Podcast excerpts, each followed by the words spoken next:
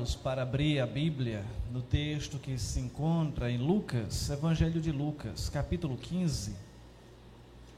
Faremos a leitura de um texto bem conhecido, lá no versículo 11, a partir do versículo 11, do 11 ao 32. Lucas capítulo 15, versículos do 11 ao 32. Lucas 15, versículo 11 em diante. O 11 diz assim: Continuou Jesus. Certo homem tinha dois filhos. O mais moço deles disse ao pai: Pai, dá-me a parte dos bens que me cabe. E ele lhes repartiu os haveres. Passados não muito, muitos dias, o filho mais moço, ajuntando tudo o que era seu, partiu para uma terra distante e lá dissipou todos os seus bens, vivendo dissolutamente.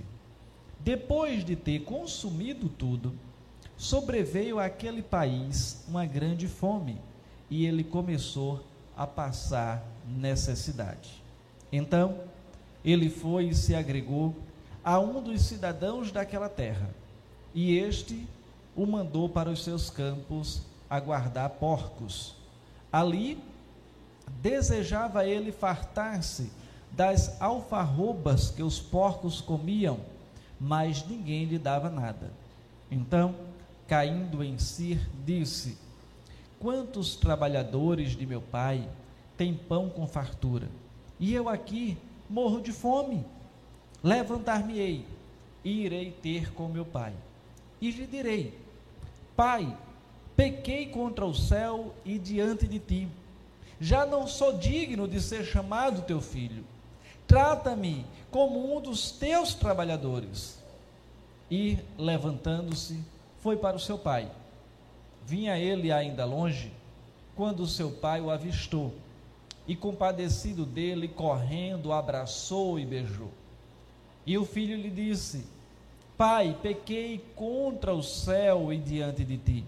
Já não sou digno de ser chamado teu filho. O pai, porém, disse aos seus servos: Trazei depressa a melhor roupa, vestiu, pondo-lhe um anel no dedo e sandálias nos pés. Trazei também e matai o novilho cevado. Comamos e regozijemo-nos, porque este meu filho estava morto e reviveu. Estava perdido e foi achado. E começaram a regozijar-se. Ora, o filho mais velho estivera no campo. E quando voltava, ao aproximar-se da casa, ouviu a música e as danças e chamou um dos criados e perguntou-lhe que era aquilo. E ele informou: Veio teu irmão, e teu pai mandou matar o novilho cevado, porque o recuperou com saúde. Ele se indignou e não queria entrar. Saindo, porém, o pai procurava conciliá-lo, mas ele respondeu ao seu pai: Há tantos anos que eu te sirvo sem jamais transgredir uma ordem tua, e nunca me deste um cabrito sequer para alegrar-me com os meus amigos. Vindo, porém, este teu filho, que desperdiçou os teus bens como meretrizes, tu mandaste matar para ele o novilho cevado?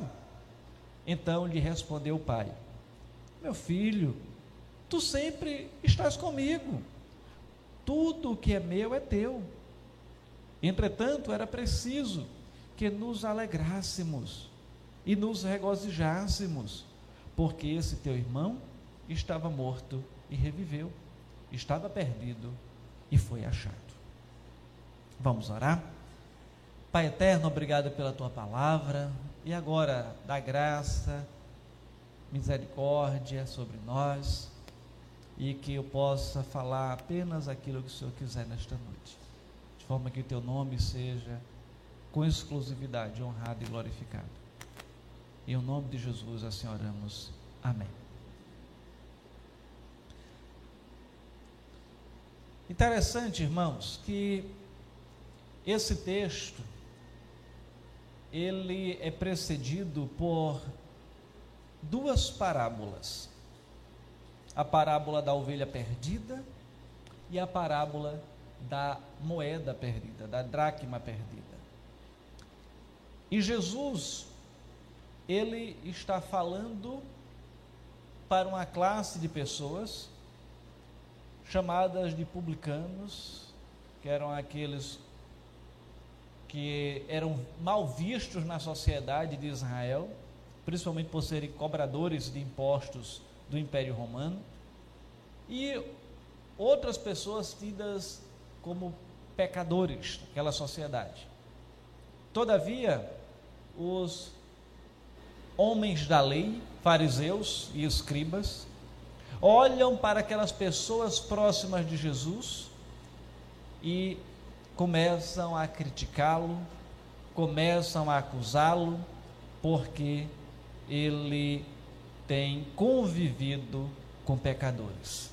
Que é quando no final do versículo 2 ele diz: Este recebe pecadores e come com eles. De forma que vamos então entender que esses pecadores que se achegavam a Jesus não era ali um mero ato isolado, mas Jesus era aquele que mesmo ele mesmo declarou que não veio para os sãos, mas veio para aquele, aqueles que precisavam de cura. E é justamente por isso que ele se aproxima dessas pessoas e ele se torna também atrativo para aqueles que estavam em busca de cura, em busca de perdão. E a acusação dos inimigos de Jesus de que ele recebia pecadores e comia com eles deve se referir então a essa prática geral de Jesus, de ele estar convivendo com essas pessoas no seu dia a dia. Mas visto que as murmurações dos fariseus e escribas torna-se agora também uma oportunidade para Jesus trazer algumas lições, para contar as parábolas. E Jesus então passa a lembrar que ele veio de fato para aqueles que estavam perdidos. Todavia, o ódio dos fariseus e escribas pelos publicanos e pecadores era bem conhecido. Eles sentiam que qualquer um que se associasse, por sua vez, com estas pessoas, pessoas desprezadas, o faziam por ter o mesmo caráter que elas. Eles não podiam compreender o tipo de amor de Jesus que buscava os pecadores, os rejeitados, os desprezados, com a finalidade de lhes fazer o bem para elevá-los a uma vida superior. E era, era este amor da parte de Jesus que atraía então aquele povo que era escanteado, que era desprezado. Eles viram facilmente o contraste entre as atitudes de Jesus e as atitudes dos fariseus. E era natural então que eles fossem atraídos por Jesus aquele que os amava, aquele que cuidava, aquele que se aproximava deles sem preconceitos. E Jesus então é aquele que se aproxima dessas pessoas. E é interessante que Jesus então passa a narrar três parábolas. A primeira, a parábola da ovelha perdida, onde ele vai dizer que estando uma ovelha perdida, o pastor ia em busca daquela que havia perdido, daquela que havia se desviado do caminho. Também a da dracma, ele diz: qual é a mulher que tendo dez dracmas, se perder uma, não acende a candeia, varre a casa, ou seja, não acende a luz, varre a casa e a procura diligentemente até encontrada. E tendo encontrado, celebra tudo isso. E ele conta então a parábola mais longa, que é justamente a parábola do filho pródigo. Alguém que, dos, do ponto de vista humano, seria reprovado, como de fato foi pelo seu irmão.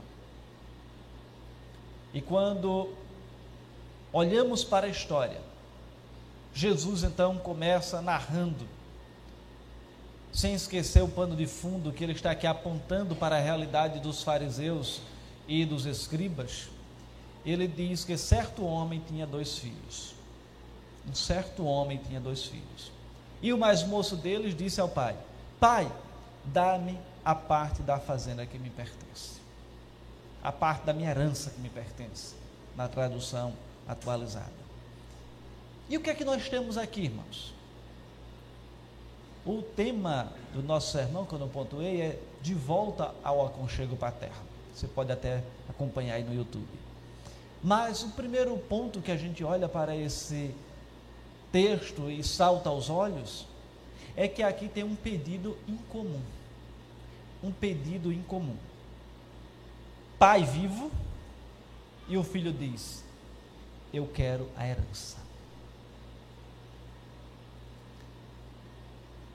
Os personagens das parábolas anteriores eram de uma classe inferior. Mas esse então era alguém que tinha uma posição elevada e teria bens. E não era incomum na história de Israel, por iniciativa do pai, ele compartilhar a herança ainda em vida. Todavia, o filho pedia a herança com o pai em vida, isso era incomum. Então surge aqui esse pedido incomum. E por ser totalmente irregular, como até hoje é na legislação brasileira, o pai poderia simplesmente ter negado esse pedido do filho. Mas ele, na sua bondade, na sua misericórdia, ele diz: Você quer, filho? Eu estou vivo, mas eu vou entregar a parte da herança que lhe cabe. E assim surge esse pedido em comum. Mas o texto não para por aqui. O texto prossegue dizendo, no versículo 13: Passados não muitos dias, o filho mais moço, ajuntando tudo o que era seu, partiu para uma terra distante e lá dissipou todos os seus bens, vivendo dissolutamente. O que nós temos aqui? Um desperdício esperado. Um desperdício esperado. Um jovem pega toda a sua herança sem experiência, sem poder administrar o, os seus bens. O que é que? Qual era a intenção do coração dele? Dizia: Eu quero dinheiro e agora eu vou viver o, bem da, o bom da vida. Eu vou desfrutar de tudo aquilo que a vida me oferece. E assim foi. Conseguiu amigos, mulheres, e assim disse: Eu estou rico. Só que o dinheiro ele não brota em árvore. E o dinheiro acabou. Foi um desperdício esperado. Todos que olhavam para a vida daquele jovem sabiam que isso iria acontecer mais cedo ou mais tarde. E não demorou muito. E ele queria aquela herança para desfrutar desses prazeres. Queria cair na farra. E o fez ainda não tinha aprendido que aquilo que plantamos também colheremos. E um determinado comentarista indica duas coisas que o levaram a sair de casa. Diz que uma provavelmente foram os limites impostos pelo pai, e a outra, a atração pelo mundo e suas diversões. Tem aquele pai, aquela mãe que diz: Não, enquanto você estiver debaixo do meu teto, vai ser conforme as minhas ordens, vai ser conforme as minhas normas. Depois que você sair, você faz o que você quiser. Então, talvez era aquilo que o pai dizia, dizia, e ele disse: Então, se é assim, me dá a minha herança que eu vou embora. E ele queria desfrutar dos prazeres que o mundo oferecia. E assim foi. Não se sabe onde foi o local exato que ele foi, mas sem dúvida era um país bem além das fronteiras de Israel. Poderia ser até a própria Roma. Onde quer que fosse, era de fato um país que tinha uma liberdade moral diferente daquele contexto, daquele, naquele ambiente em que ele foi criado. E esse estrago que ele fez dos bens indica o quê? que seu dinheiro foi mal gasto, foi mal administrado e chegou ao fim de uma forma que o que ele colhe é nada mais nada menos do que o resultado de uma vida desordenada. E por causa disso, os amigos que antes tinham se agregado àquele jovem, o que é que acontece agora quando não tem mais nenhum dinheiro? Vão embora, somem. Porque ele não tinha verdadeiros amigos. Ele tinha pessoas que estavam interessadas em usufruir dos bens que ele tinha. Não muito diferente da realidade atual. Tem muitas pessoas que têm bens e têm muitos amigos. Mas será que no momento difícil da sua vida, esses amigos estarão com ele? Eu estava até lendo uma matéria hoje e falando né, de Neymar.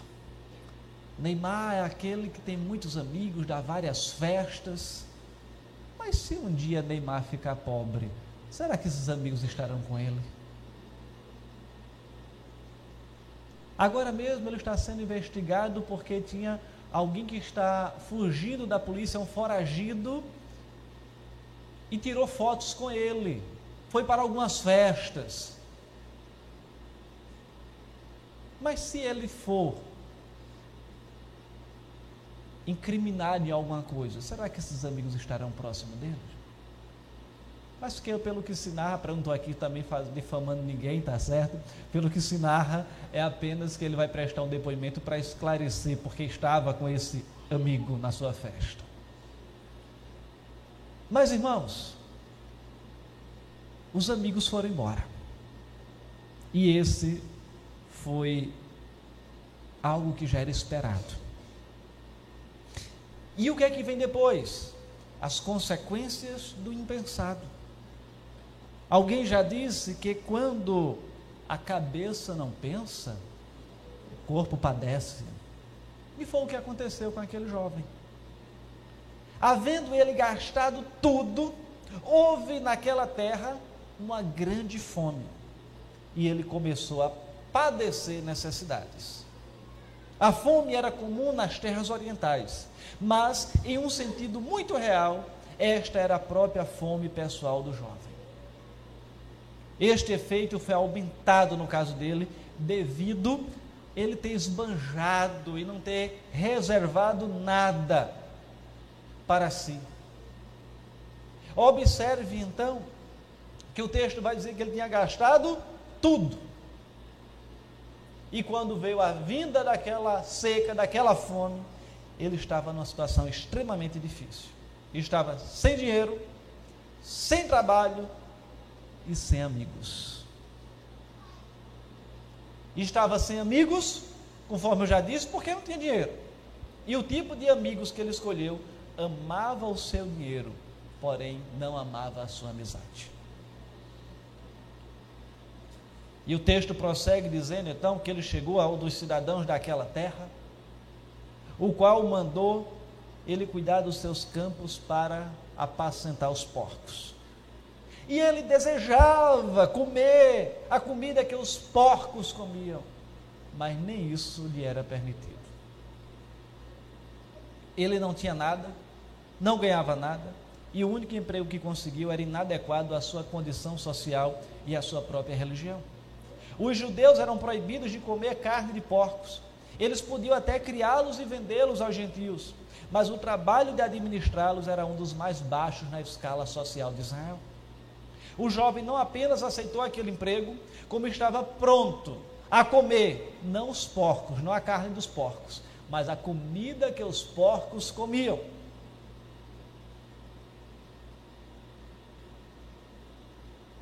E é justamente quando ele estava ali, entende, que tendo deixado a sua casa em busca de liberdade, liberdade, ele encontrou, ao invés disso, escravidão e privação. Foi uma liberdade temporária que o levou para a escravidão. E na sequência, aquele jovem ele tem um ato de sobriedade. Diz o versículo 17: Então, caindo em si, ou seja, se tornou sóbrio, pensou, raciocinou, disse: Quantos trabalhadores de meu pai têm pão com fartura, e eu aqui morro de fome? Era como se ele estivesse se levantando de um pesadelo. Ele estava moral e espiritualmente cego. Não era capaz de enxergar as coisas como elas realmente eram. Seu senso de valores estava deturpado. E agora ele via muitas coisas mais claramente e a partir da perspectiva certa. Mas principalmente via a si mesmo como ele realmente era. Viu que não estava apenas destituído de bens, mas que aquele pecado, o seu próprio pecado, era a causa da sua ruína. E ele diz: Quantos trabalhadores do meu pai têm abundância de pão e eu aqui morro de fome? Ele havia se excluído da abundância da casa do pai, e isto ele consegue agora enxergar claramente. E qual é a atitude dele? Levantar-me-ei, irei ter com meu pai, e vou dizer-lhe: Pai, pequei, pequei contra ti e contra Deus. Tendo agora uma visão clara da sua situação, ele foi capaz de escolher o remédio correto para a sua doença, para o seu pecado, que era o arrependimento e voltar para a casa paterna, para o aconchego do seu pai. E tanto o arrependimento quanto o retorno eram necessários e ao mesmo tempo verdadeiro em relação a qualquer pecador e não só com relação a ele. E ele declara: Eu já não sou digno de ser chamado teu filho. Ele planeja né, em detalhe o que ele iria fazer. Ele diz: Eu vou chegar lá e vou dizer: Já não sou digno de ser chamado teu filho. Trata-me como um dos teus empregados. Então ele tem uma clara visão da sua pecaminosidade onde vai produzir a convicção de indignidade. Ele diz: Eu sou pecador, eu não mereço, porque eu desprezei a abundância que meu pai tinha me dado. E agora eu não sou digno de ser filho.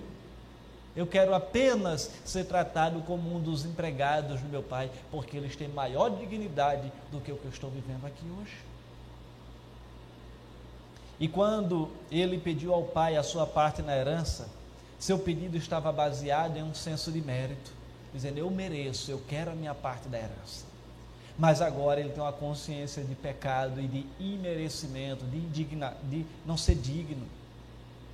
A consciência do pecado o convenceu de que ele não tinha mérito nenhum. Ele só podia contar com a misericórdia e com o perdão do seu pai. E quando olha para, olhamos para essa realidade, essa então é uma atitude correta de um pecador que está buscando o aconchego da casa do Pai, que está buscando voltar-se para Deus.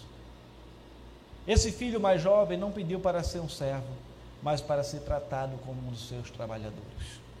Ele sabia que seu pai não poderia esquecer completamente da sua relação anterior com a família mas ele está totalmente convencido de que não merece ser chamado de filho. Ele pede que ele seja restituído o seu ofício anterior, mas não pede para ter novamente a sua filiação com os privilégios e as honras que ele teria como filho. O pai não ia deixar de ser pai, ele não ia deixar de ser filho, mas ele diz: Eu não quero ser tratado como um filho, eu não mereço ser tratado como um filho eu mereço ser tratado como um dos empregados. E ele arquitetou, planejou tudo isso, caiu em si, e depois ele parte para a execução do seu plano.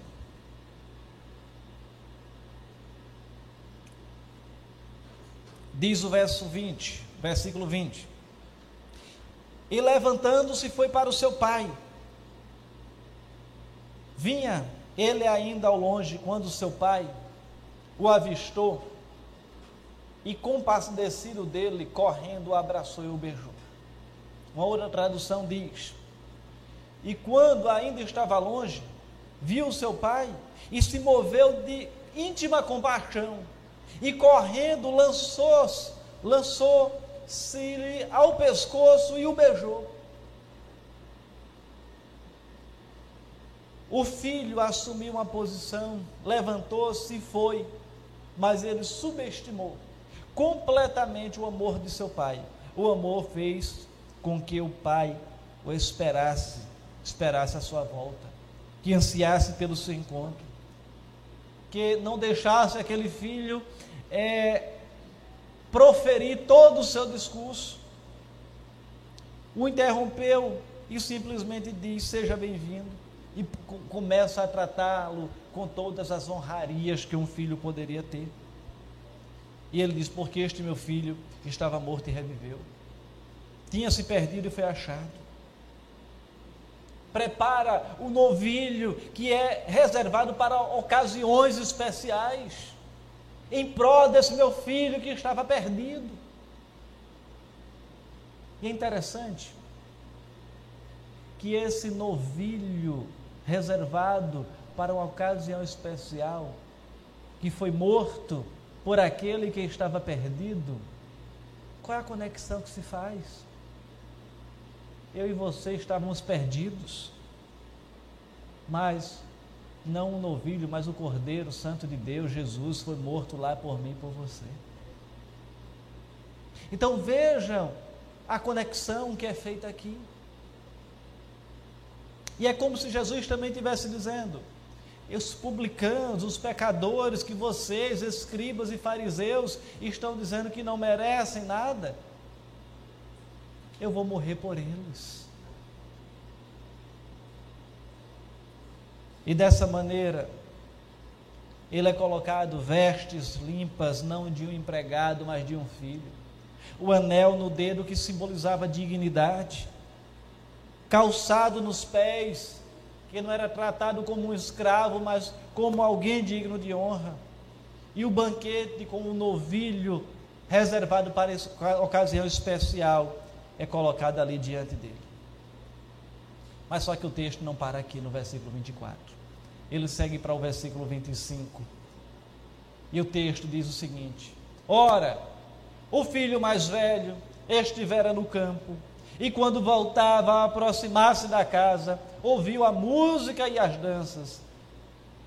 Chamou um dos criados e perguntou-lhe: O que é isso? O que é está acontecendo aí? Ninguém me disse nada. E ele informou: Veio teu irmão e teu pai mandou matar o novilho cevado porque o recuperou com saúde.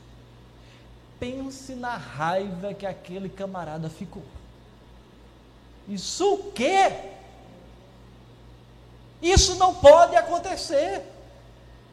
Camarada pega metade da herança, o que era parte dele, vai embora, gasta com prostitutas, volta e meu pai ainda dá uma festa. Isso não pode acontecer.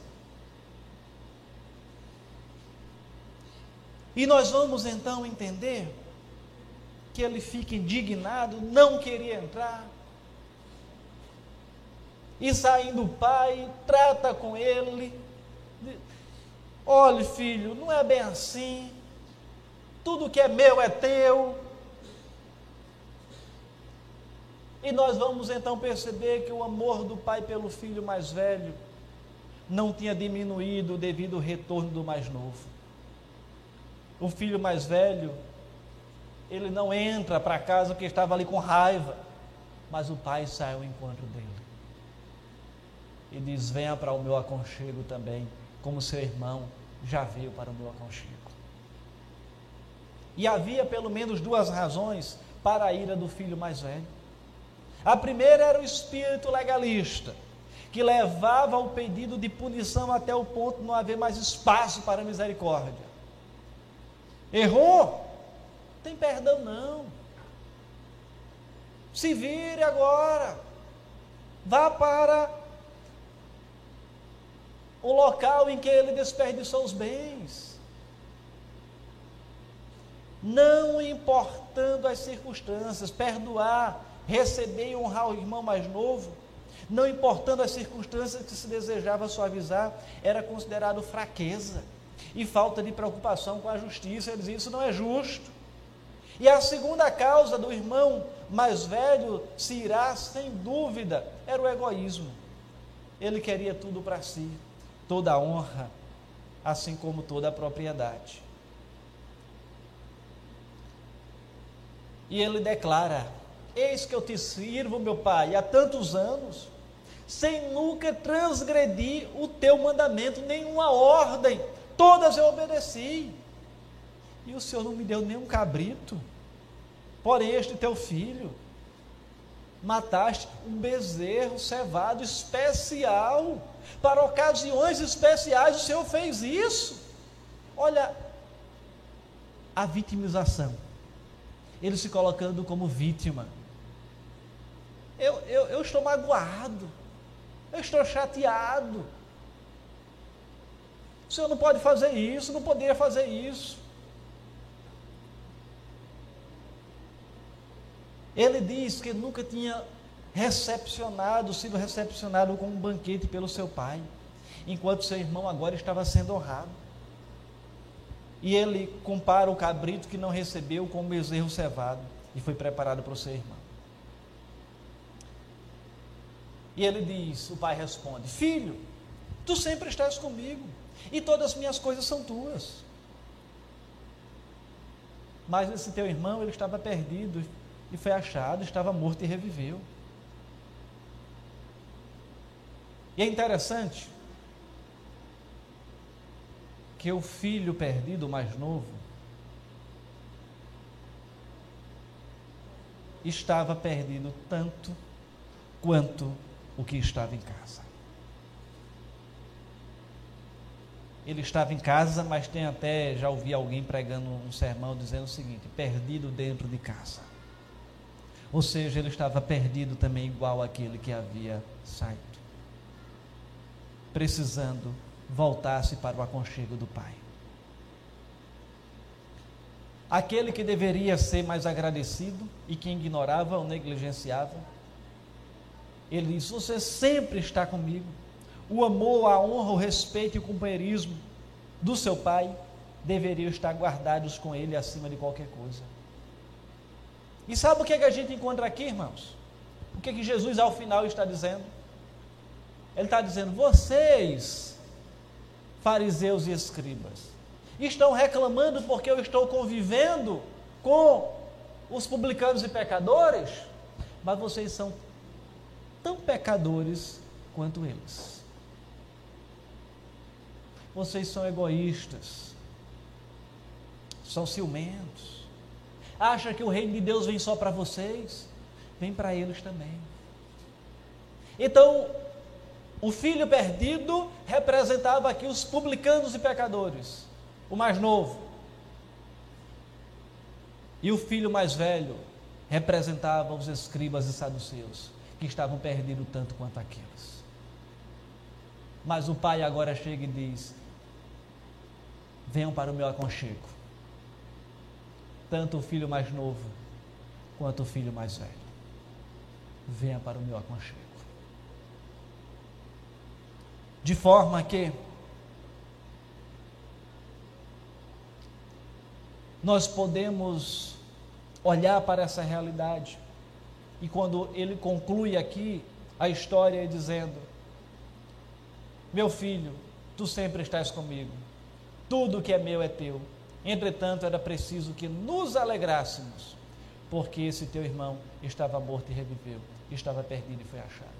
E só falta o texto dizer: E você está comigo, mas você está morto e precisa viver, você está perdido e precisa ser achado, e eu estou aqui ao seu encontro. Portanto, irmãos, é necessário que olhemos para as nossas vidas e não sejamos legalistas, preconceituosos, talvez nos achando melhor que os outros, porque nós somos pecadores, como aquele que talvez nós olhamos e dizemos: Eu não gostaria de estar no lugar dele. Olha, miserável pecador, que está ali embriagado, que está ali caindo pelos cantos, que está ali drogado, que está ali pedindo, que está ali preso. que está ali numa vida dissoluta se prostituindo, seja de que orientação sexual seja. Nós somos pecadores. Sabe qual é a diferença entre eu, eu e você e outros que estão na sarjeta? Jesus. Porque ele morreu por mim e por você. E nós já reconhecemos isso. E talvez eles não tenham reconhecido ainda. Portanto, se Deus mandar uma pessoa para aqui para a igreja, esteja mal vestida, não podemos olhar de lado e querer se afastar dela, precisamos acolher. Mesmo que o nosso ímpeto diga: não, não quero, eu quero estar distante. O que não mande para a igreja, mas se a gente tiver a oportunidade de estar com ela. E eu não vou me delongar aqui, mas na sua mente você pode pensar quais as pessoas que talvez você acha indigna e que você poderia até talvez ter algum preconceito, um distanciamento e dizer, mas eu posso estar junto dessa pessoa. Porque Cristo amou também quando morreu lá na cruz. E eu preciso compartilhar desse amor de Deus para com ela. Quais são os dois grandes desafios desse sermão? Um, não nos acharmos melhor do que ninguém. Os fariseus, escribas, saduceus se achavam melhor do que os publicanos e outros pecadores que estavam ali. Aquele filho mais velho se achava melhor do que o seu irmão mais novo. Errou, errou. Mas o pai o perdoou. Ele voltou para o aconchego do pai. E a segunda lição é que nós precisamos declarar para as pessoas que elas são amadas por Deus. E para elas serem amadas por Deus, talvez nós tenhamos que amá-las. Talvez não, precisamos. E talvez o Senhor coloque na minha e na sua vida oportunidade para fazer isso. E nós precisamos estar atentos a essas oportunidades. E talvez uma terceira lição. Você mesmo se sentir amado por Deus.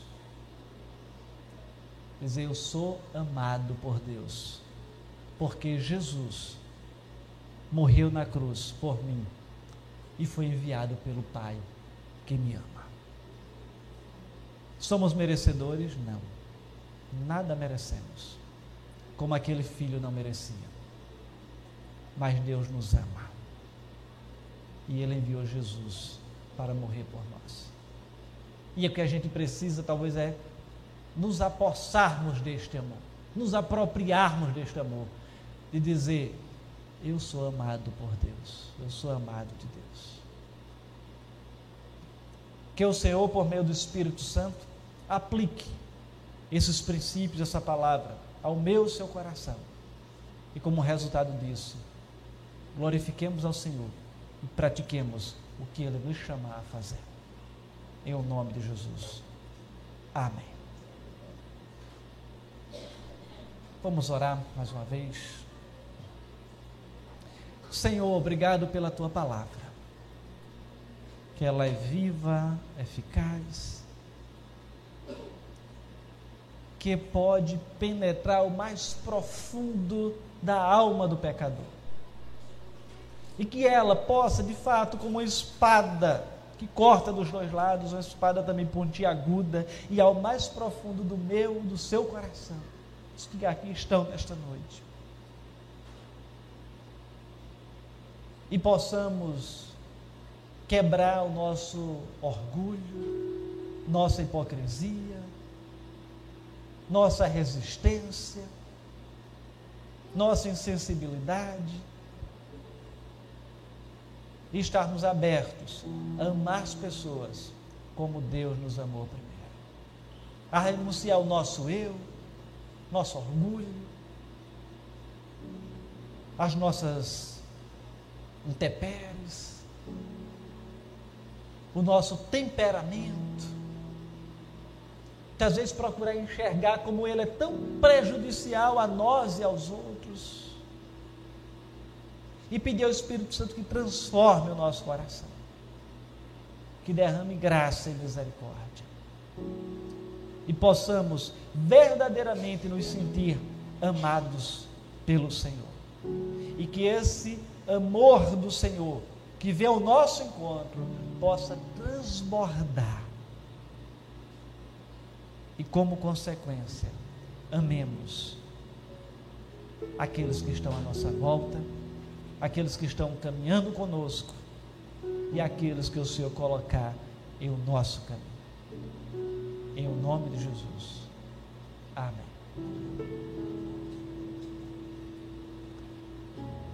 Sabe como a gente pode desenvolver um amor pelas pessoas?